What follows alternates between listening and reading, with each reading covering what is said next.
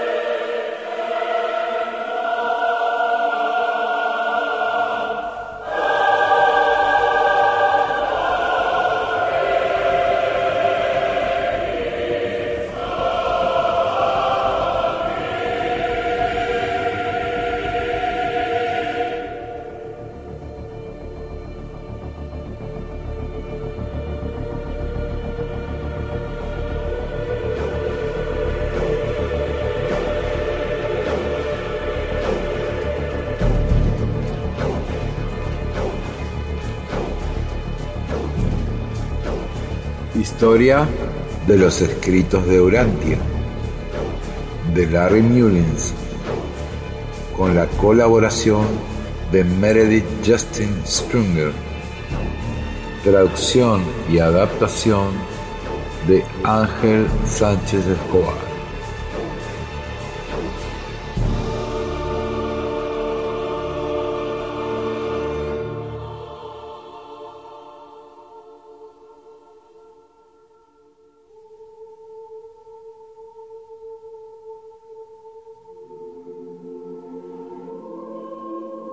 Capítulo 8. Os habéis quedado solos.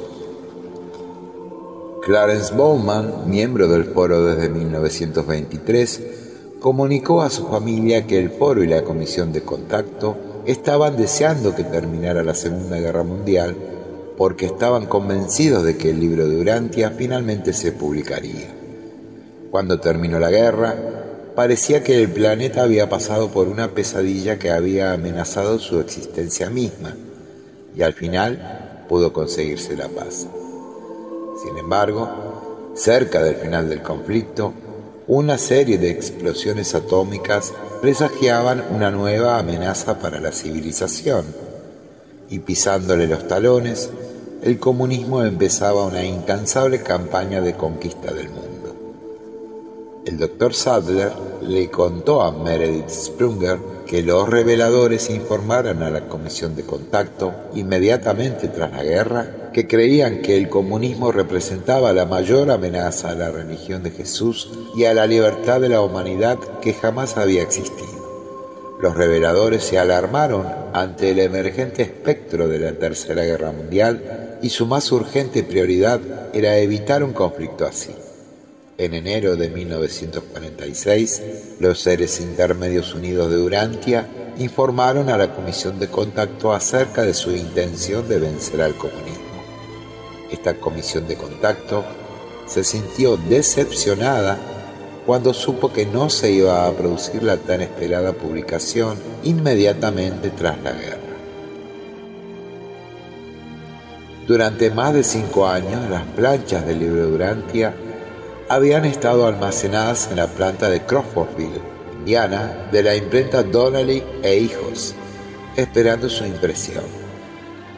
Hasta enero de 1950, estas planchas servirían de base para la formación de una organización diseñada para publicar los escritos y mantener perpetuamente la integridad del texto original. Las planchas del libro Durantia que se habían hecho con anterioridad constituyeron la base para la creación de la Fundación Urantia, mediante la declaración de fideicomiso bajo las leyes del estado de Illinois el 11 de enero de 1950. Se trata de una organización sin ánimo de lucro. Uno de los objetivos para los que se creó la fundación fue para preservar el texto del libro de Urantia perpetuamente inalterado y diseminar sus principios y enseñanzas. La declaración de fideicomiso. Un fideicomiso es un título legal a una propiedad para ser asumida por una parte en beneficio de la otra parte. El documento de fideicomiso generalmente define la propiedad y las condiciones por las que la propiedad se transfiere al cuidado de la otra parte. Su propósito es establecer los parámetros de este fideicomiso y prevenir que la insensatez y las pretensiones humanas puedan dañar la propiedad que se ha dado en fideicomiso. Una declaración de fideicomiso es un documento legal que especifica un acuerdo vinculante para ambas partes en este sentido. En el caso del libro Durantia, la comisión de contacto, asesorada legalmente, la definió previendo la elección de cinco fideicomisarios que estarían en sus cargos de por vida. Los nuevos fideicomisarios serían elegidos por los restantes. En el caso de la declaración de fideicomiso que sirvió de base para la constitución de la Fundación Urantia, la propiedad que tenía que ser protegida era el texto original del libro de Urantia. Este texto original se refería a las planchas que habían sido grabadas y moldeadas a partir de la galerada, compuesta a su vez del texto mecanografiado destruido antes del fin de la Segunda Guerra Mundial. Estas planchas se usaron para publicar el libro, del que tenían que conservarse en perpetuidad tres ejemplares. Así pues, bajo dicha declaración, la Fundación asumía provisionalmente plena responsabilidad por el texto y se convertiría en la editora del libro Durantia. La primera junta de fideicomisarios estaba compuesta por William Hales, presidente, Bill Sadler, vicepresidente, Emma Christensen, secretaria, Wilfred Kellogg, tesorero, y Edith Koch, secretaria adjunta. Hay que recalcar la precaución con la que la comisión de contacto actuó, ya que tres de sus miembros, Bill Sadler, Emma Christensen y Wilfred Kellogg, eran también fideicomisarios y tenían la mayoría absoluta en casos de decisiones.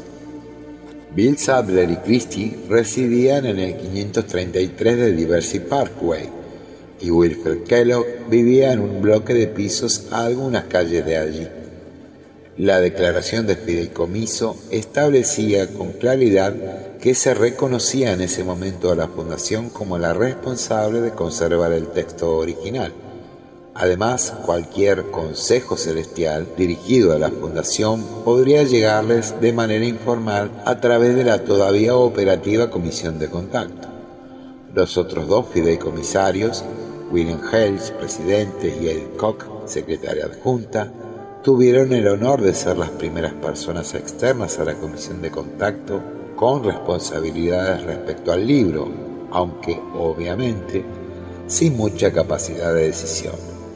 Hay quien piensa que la constitución de un grupo interno dentro de un grupo interno sembró la semilla de la actual política de la Fundación, algo que continúa hasta hoy en día. Aunque tres miembros de la comisión de contacto eran fideicomisarios, William Sadler y Anna Kellogg no lo eran. De acuerdo con la declaración de fideicomiso mencionada, la fundación estaba organizada de forma que terminara funcionando de manera autónoma. No era la sucesora de la comisión de contacto. Sus primeros tres párrafos lo especifican claramente.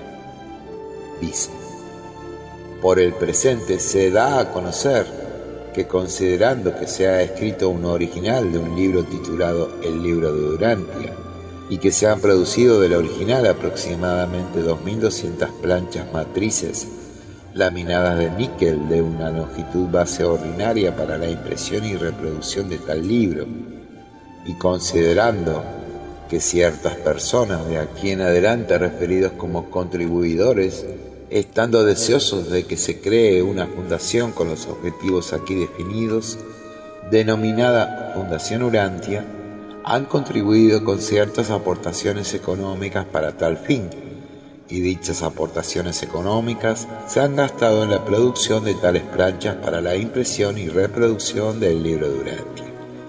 Y considerando que los contribuidores estando deseosos de que su identidad permanezca desconocida, para que la creación de dicha fundación no tenga límites en razón de su asociación con nombres, coincidente con el cumplimiento de esta declaración de fideicomiso y con pleno conocimiento y en consideración de esto, han ocasionado que sus nominatarios entreguen a los abajo firmantes dichas planchas para la impresión y reproducción del libro Durante, para mantenerlas en fideicomiso, para hacer posible el logro y la realización de esos deseos y llevar y perpetuar los objetivos aquí definidos. El doctor Sadler permaneció como líder de la comisión de contacto y aunque ésta había transferido de manera provisional a la Fundación Urantia la responsabilidad sobre el texto, seguía manteniendo control sobre el foro, el grupo de estudio y el grupo de los 70. La comisión de contacto continuaría funcionando durante cinco años más a partir de enero de 1950, momento en el que se constituyó la Fundación Urantia. La declaración de fideicomiso establecía también que el deber principal de los fideicomisarios será preservar el texto original del libro Durantia de pérdida, daño o destrucción y de alteración, modificación, revisión o cambio de ninguna manera o circunstancia. El bien sustantivo que se confió a la Fundación mediante esta declaración era el texto original del libro y se definía en dos partes. La primera, planchas y otros medios para impresión y reproducción del libro Durantia. Y la segunda, ejemplares autenticados del texto original del libro Durantia, pero no menos de tres ejemplares. El documento dio a la Fundación un control discrecional del bien sustantivo con excepción de los tres ejemplares del texto original que se iban a imprimir a partir de las planchas. La Fundación tenía la responsabilidad de preservar estos tres libros de pérdida, daño o destrucción y de alteración, modificación, revisión o cambio de ninguna manera o circunstancia. Para llevar a cabo su principal deber de conservar el texto inalterado, a la Fundación Urantia también se le confió la publicación del texto original, dándosele autoridad total sobre las planchas y otros medios para la impresión y reproducción del libro Durante. Se les permitió transferir las planchas con la condición de que se devolvieran a los fideicomisarios cuando el propósito por el que se transfirió se hubiese llevado a cabo. Se supone que la impresión del mismo libro. Finalmente, se les otorgó permiso para destruir las planchas si todos los fideicomisarios estuviesen de acuerdo de que éstas no se necesitarían más para cumplir los propósitos por los que la fundación se creó, o si se le impide a los fideicomisarios preservar tales porciones del bien sustantivo, las planchas, por circunstancias fuera de su control. Estas condiciones permitirían a los fideicomisarios crear nuevas planchas cuando las originales se deteriorasen por el uso o fueran ya inservibles, algo que ocurriría tras haberse imprimido un millón de ejemplares aproximadamente. Se podría realizar entonces, cuando fuese necesario, un duplicado de las planchas a partir de las láminas monotipadas, como se explicó en el capítulo 7, o quizás por medio de cualquier otra tecnología que permitiese la reproducción del texto original inalterado. También hay que observar que todos los fideicomisarios tendrían que estar de acuerdo antes de que se destruyera cualquier porción del bien sustantivo.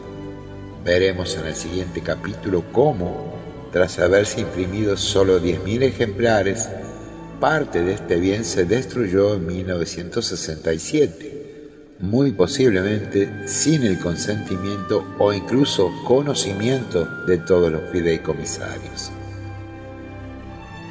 Los fideicomisarios aceptaron sus responsabilidades diciendo, nosotros, los abajo firmantes, aceptamos para nosotros y nuestros sucesores el fideicomiso, como se ha definido aquí, y mediante la presente reconocemos que se nos han transferido y entregado aproximadamente 2.200 planchas matrices laminadas de níquel de una longitud base ordinaria preparadas a partir del original mecanografiado del libro Durantia para la impresión y reproducción de este, cuyas planchas están actualmente almacenadas en las cámaras de la compañía Donnelly e Hijos de Crossbowville, Indiana. Hay que indicar que no se menciona el original mecanografiado como parte del fideicomiso, porque se había destruido cuando las planchas se grabaron. Las planchas eran ahora el texto del libro Durante al que se refiere la declaración de fideicomiso. Tras 1945, los miembros de los 70 y del foro, grupo de estudio, usaron las pruebas que se habían hecho de las planchas para estudiar los escritos, no el original mecanografiado Estoy de acuerdo con muchos urantianos que el permiso otorgado a la Comisión de Contacto de normalizar la ortografía, las mayúsculas y la puntuación del texto original mecanografiado no se transfirió a la Fundación Urantia a través de la declaración de fideicomiso. Está claro que su tarea era la de proteger el texto original o planchas y ser responsables de la publicación y reproducción del libro. Es lógico pensar que si se es responsable por el texto original hay que imprimirlo sin alteraciones. Ya comentamos que años antes, Craig Bedell y algunos otros miembros del foro habían mostrado muchas reservas sobre la manera en la que los fideicomisarios iban a ser elegidos y sustituidos. Lo que preocupaba a esos primeros urantianos era el hecho de que se había establecido una oligarquía que se elegía a sí misma y que, al menos por una generación, controlaría totalmente el texto de la revelación. Sadler le dijo a Meredith Sprunger, Craig Bedell y a otros que una vez que los abogados habían redactado la declaración de fideicomiso, se le presentó para su consideración a la Comisión de Seres Intermedios puede que se hubiese presentado más de una vez. De acuerdo con Sprunger, en una entrevista en video mencionada y lo que Clay me dijo personalmente, los seres intermedios se negaron a dar instrucciones específicas respecto al documento. Finalmente, sin embargo, dijeron, si es esto lo mejor a lo que podéis llegar, se hará. Sprunger y Bedell citan prácticamente las mismas palabras. cambio de responsabilidad. De acuerdo con Mark Kuliek, la cantidad y la naturaleza de los contactos tras 1952 cambiaron bastante y las organizaciones se habían quedado solas. Al parecer, estas organizaciones incluían la Fundación Urantia, el Grupo de los 70 y el Foro Grupo de Estudio Dominical. Sin embargo, había restricciones previsionales, ya que la fundación todavía no había obtenido permiso para realmente publicar el libro, a pesar de tener ya las planchas. En noviembre de 1951 se le leyó al grupo de los 70 y al foro grupo de estudio dominical una importante comunicación del príncipe planetario en funciones despachada por su regente a la comisión de contacto. Sin duda habría una gran expectación porque se esperaba el anuncio de la impresión del libro Durantia. En dicha comunicación se le hacía saber a la comisión de contacto que el príncipe planetario en funciones había tomado algunas decisiones que tenían que ver con las responsabilidades de los ángeles respecto a la revelación. También se trató el tema de la reciente formada Fundación Urantia con estas palabras. Los aspectos humanos del libro Durantia se colocarán en las manos de los fideicomisarios de la Fundación Urantia, sujeta a las sugerencias y consejos y poder de veto de la Comisión de Revelación de los Seres Intermedios Unidos de Urantia. Cuando, cómo y si la Comisión de Seres Intermedios no se comunica con los fideicomisarios de la Fundación durante un periodo de tres años, estos pueden entonces considerar que los asuntos del libro Durantia están completos y exclusivamente en sus manos y bajo su jurisdicción. De momento, la mediación entre la supervisión global y sobrehumana de esta comisión y el funcionamiento humano directo de los fideicomisarios de la Fundación recaerá en la Comisión de Seres Intermedios, la sucesora de la Comisión de Revelación de Urantia. Esta comisión continuará funcionando como consejera tanto de los supervisores celestiales como de los fideicomisarios, pero su poder de veto se extenderá solo a las decisiones y actos de los fideicomisarios humanos. En ese mismo supuesto mensaje, también se incluye algo que parecía echar por tierra las noticias que estos primeros urantianos estaban esperando. Decir, en ausencia de intervención de los seres intermedios después del 11 de febrero de 1954, los fideicomisarios de la Fundación Urantia pueden proceder de acuerdo con su propio criterio. Hay que hacer notar que una vez que se habían fabricado las planchas y se había transferido un fideicomiso a la Fundación Urantia el cuidado de estas, la comisión de revelación fue sustituida por la comisión de seres intermedios.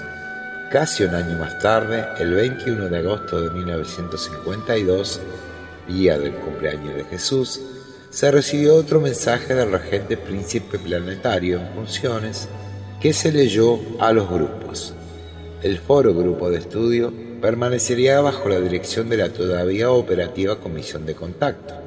Se aprobaba provisionalmente la constitución de una nueva organización llamada Hermandad Urantia, la Urantia Brotherhood, con el comentario de que el documento proporciona los medios para su propia enmienda.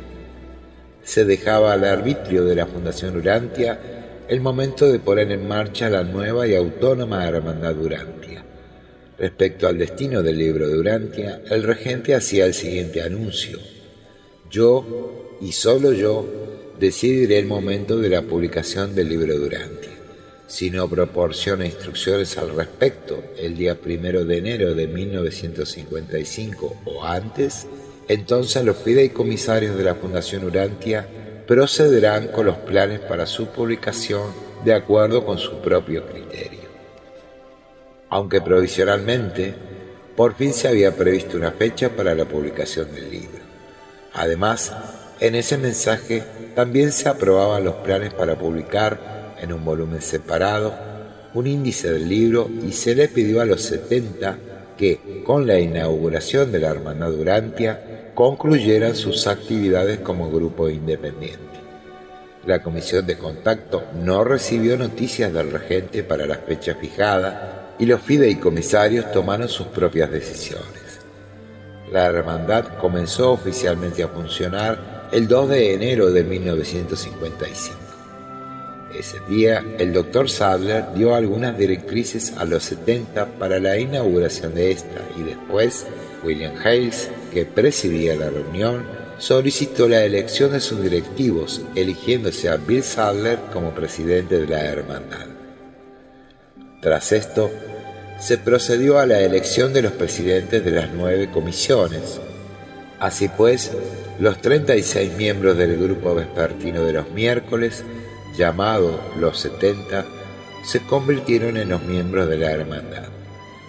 Poco después, tras el mensaje del regente del príncipe planetario, el 11 de febrero de 1955, los fideicomisarios firmaron una declaración de intenciones para publicar el libro de Urantia y la leyeron en el foro. Finalmente, tras 10 años, se les quitó el polvo a las planchas y en Crawfordville comenzaron las prensas de impresión a dar vueltas. Hay que indicar que aunque los fideicomisarios eran conscientes de los errores que se habían descubierto desde que se moldearon las placas, no había provisión en la declaración de fideicomiso para corregirlas alterando el texto original. Además, cinco de los seis miembros de la comisión de contacto estaban todavía en actividad y tres de ellos eran fideicomisarios. No tengo constancia de ninguna pregunta formulada a la Comisión de Seres Intermedios al respecto, ni de preocupación alguna sobre los errores que las planchas contenían. El mandato para publicar el libro de Urantia. El primer documento conocido que menciona el mandato para publicar el libro es un artículo de 26 páginas escrito por el Dr. Sadler en 1958, titulado Consideración de algunas críticas al libro de Urantia, en el que el doctor parece tan enérgico e intelectualmente agudo como siempre. En este artículo, Sadler nos dice también que el mandato para la publicación del libro venía acompañado de algunas recomendaciones de la Comisión de Seres Intermedios sucesora, como se ha indicado, de la Comisión de Revelación. Así se refiere Sadler a ellas.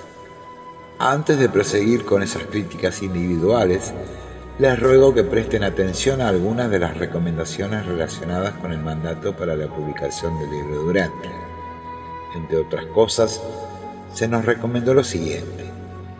Estáis llamados a un gran servicio y el vuestro va a ser un privilegio de trascendencia presentar esta revelación a las gentes de este atormentado mundo. Científicos altaneros os ridiculizarán y algunos incluso os acusarán de connivencia y fraude.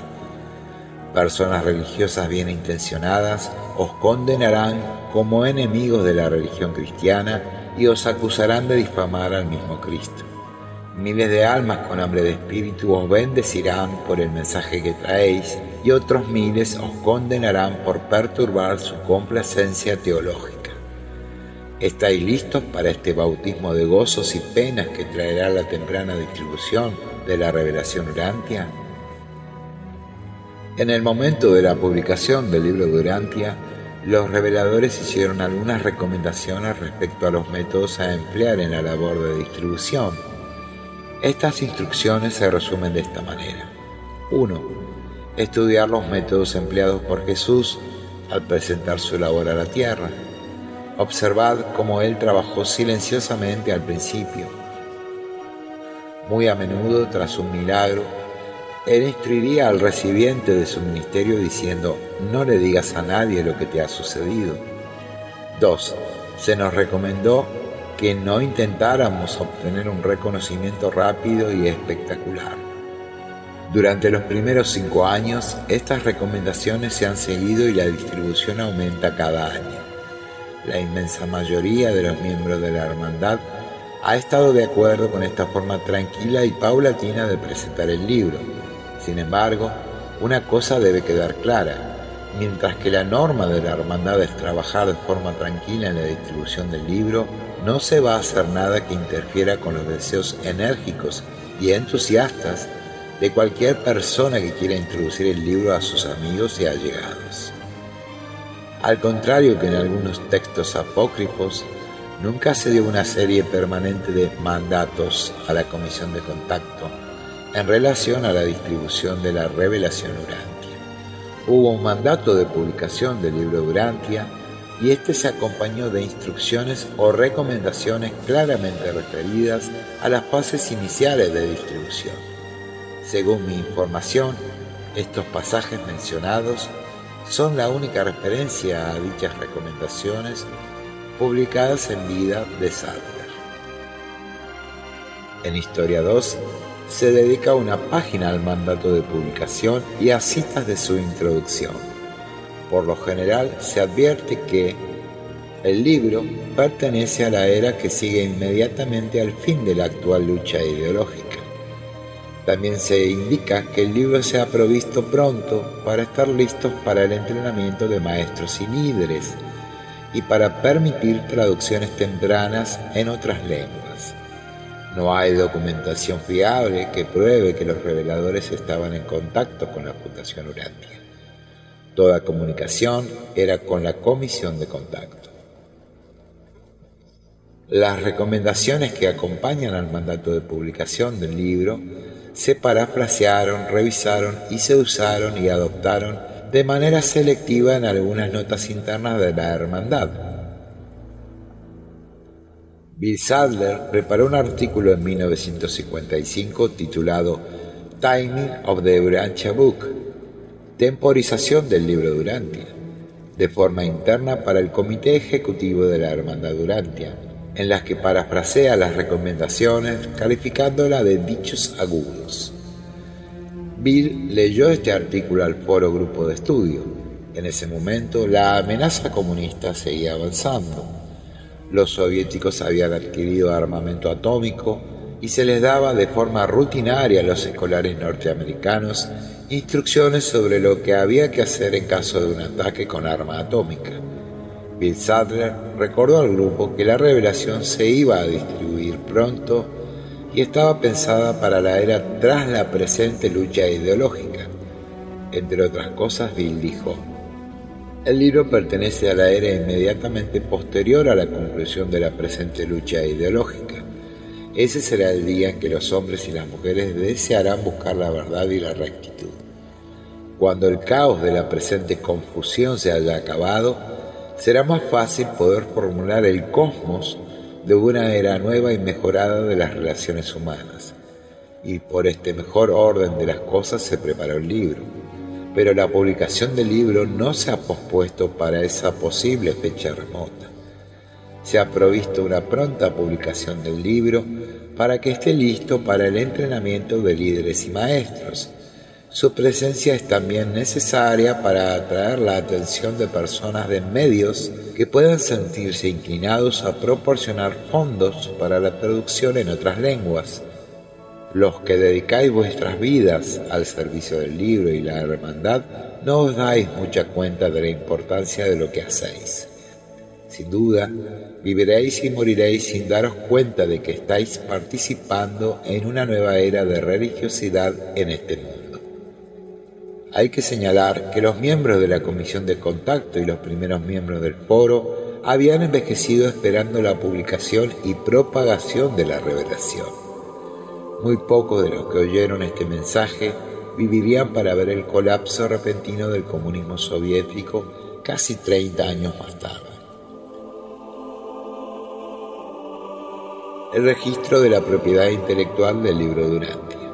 Parece claro que los reveladores pidieron a los miembros de la comisión de contacto que se obtuviera la propiedad intelectual del libro a nivel internacional.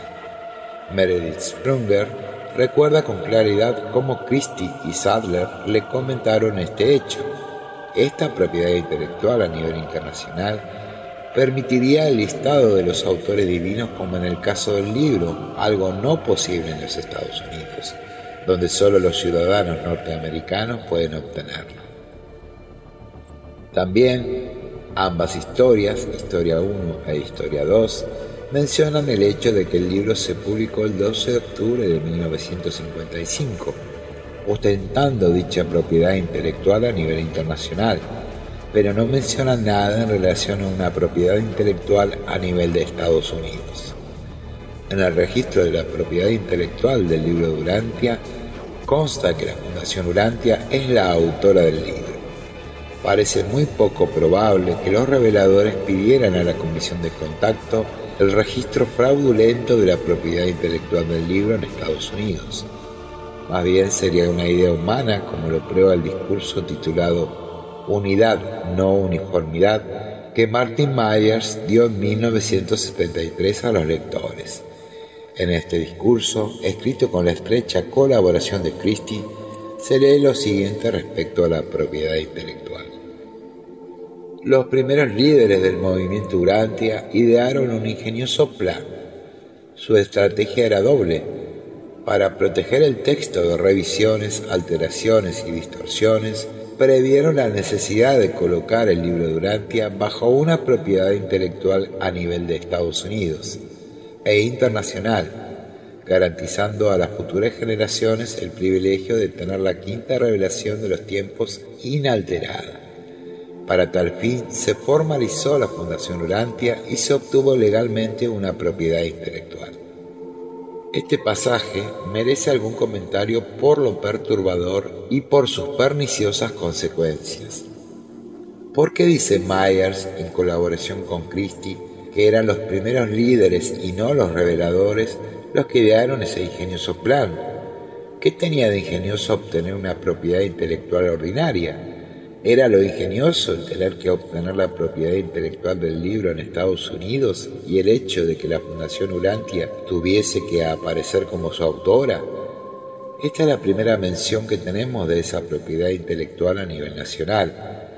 Como hemos comentado, ambas historias y Meredith Sprunger solo aluden al requerimiento de los reveladores de obtener una propiedad a nivel internacional. Además, ¿por qué dice Myers de forma legal? ¿Es que íbamos a pensar que la propiedad intelectual no era legal? La propiedad intelectual se renovó en 1983 con la base de que el libro de Durantia era una antología, una colección de escritos de varios autores, y las preguntas del foro constituían una coautoría. Durante el litigio de Christian Maherra, en los 90, se pusieron en tela de juicio tanto la propiedad intelectual inicial como su renovación. Maherra alegaba que si la Fundación Urantia hubiese intentado solicitar la propiedad intelectual diciendo la verdad, la oficina del registro jamás se la hubiera concedido. Como resultado de este litigio, la propiedad intelectual quedó muy debilitada. Por fin los libros de Urantia. Uno puede imaginarse la alegría que sentirían los primeros urantianos cuando tuvieran en sus manos los primeros libros. Mark Kuliek se hace eco de la gran emoción sentida la noche de un miércoles de 1955 cuando su padre llegó a la casa con cuatro libros de Urantia. Karen Kendall relata que su padre creía que el libro iba a ser el mayor éxito en cientos de años y que se iban a hacer reseñas en todos los periódicos más importantes. Su idea era comprar ejemplares de todos esos periódicos con las históricas reseñas de la nueva y gran revelación.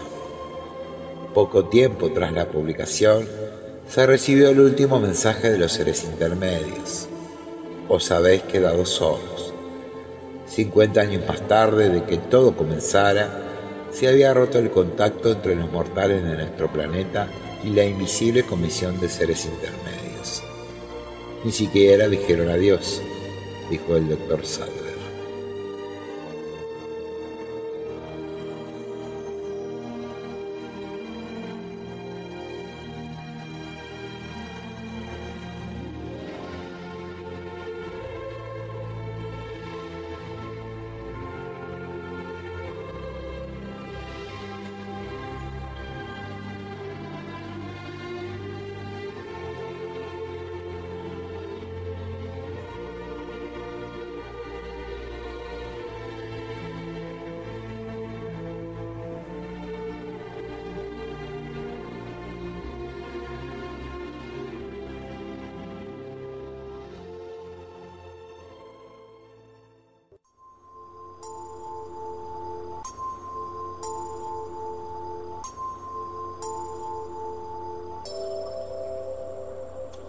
Esperamos hayas disfrutado.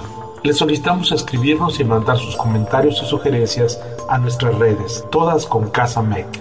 Visiten nuestro canal en YouTube e inscríbanse. Asimismo, si gustan, pueden agregarse a nuestro grupo de WhatsApp en nuestra página en casamec.com. Les agradecemos y los esperamos en la próxima emisión.